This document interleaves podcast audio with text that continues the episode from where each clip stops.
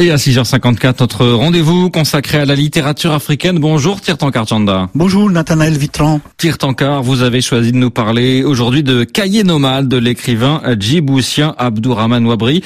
Jusque-là, vous nous avez toujours parlé de romans. Est-ce toujours le cas ce matin? Non, certes, mais on est toujours dans la fiction, dans le récit.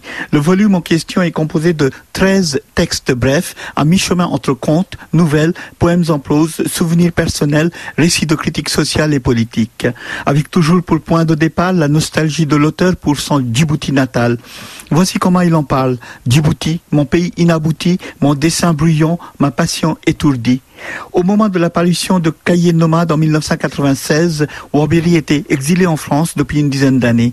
Cette nostalgie des lieux de l'enfance, des proches et des arômes d'antan a été, semble-t-il, le véritable ressort de la venue à l'écriture de cet auteur, pas comme les autres. Est-ce que vous diriez que c'est le style qui distingue Waberi des autres écrivains? Les textes de cet auteur, profondément nostalgiques, portés par une langue très travaillée, font entendre une voix neuve et personnelle dans la littérature africaine. C'est une écriture en rupture avec les romans souvent politiques et épiques de ses prédécesseurs.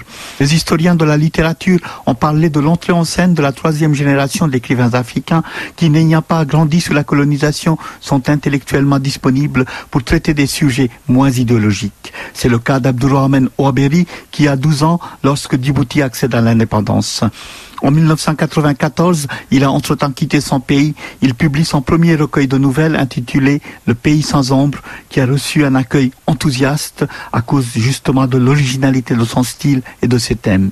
Son second titre, Cahier nomade, est encore plus accompli plus subtil même. L'écrivain continue ici d'explorer cet espace à la fois imaginatif et géographique qui est le sien, avec, me semble-t-il, une plus grande maîtrise de sa technique de narration qui mêle ironie, poésie, imagination et richesse des notations sensuelles.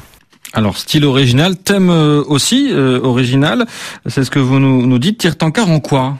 Ce qui est nouveau dans les nouvelles de Waberi, c'est la place qu'il accorde à l'évocation de son univers personnel et intime, qui sert de filtre à travers lequel l'auteur nous donne à voir le réel. Trois thèmes dominent dans ces pages, la nostalgie du pays natal, la dérive sociale et politique, et enfin la tentation du nomadisme qui est illustrée par le titre du recueil Cahier nomade. Plus qu'un thème, le nomadisme est une manière d'être chez cet auteur, né aux portes du désert. C'est la ligne d'horizon sur laquelle danse le chamelier dans la figure fantasmée, allégorisée entre sa prose.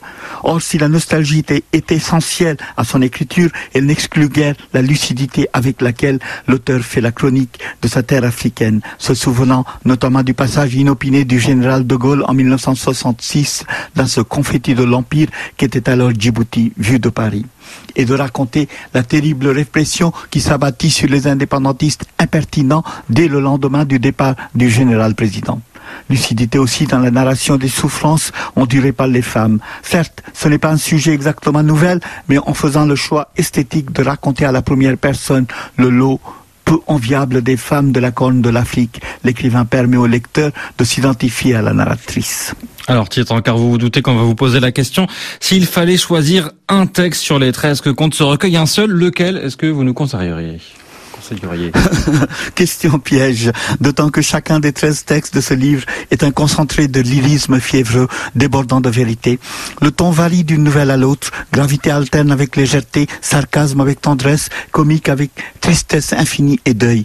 Dans cette dernière veine, difficile de ne pas être sensible au récit que l'auteur livre de son père, mort en 1994 et à qui l'ouvrage est dédié. Feu mon père revient est un texte infiniment poignant. Il évoque le défunt qui fut chanteur et vendeur officiel de Cat. La nouvelle met en exergue les mots de l'italien Cesare Pavese. La mort a pour tous un regard, la mort viendra et elle aura tes yeux. Cette citation dévoile la nature profondément littéraire de l'écriture de cahier nomade, chargée de lectures multiples et réellement universelle dans son inspiration. D'ailleurs, nous ne sommes plus à Djibouti. Cahier nomade d'Abdourahman Ouaberi aux éditions Le Serpent à Plume. C'était votre recommandation du jour. Merci.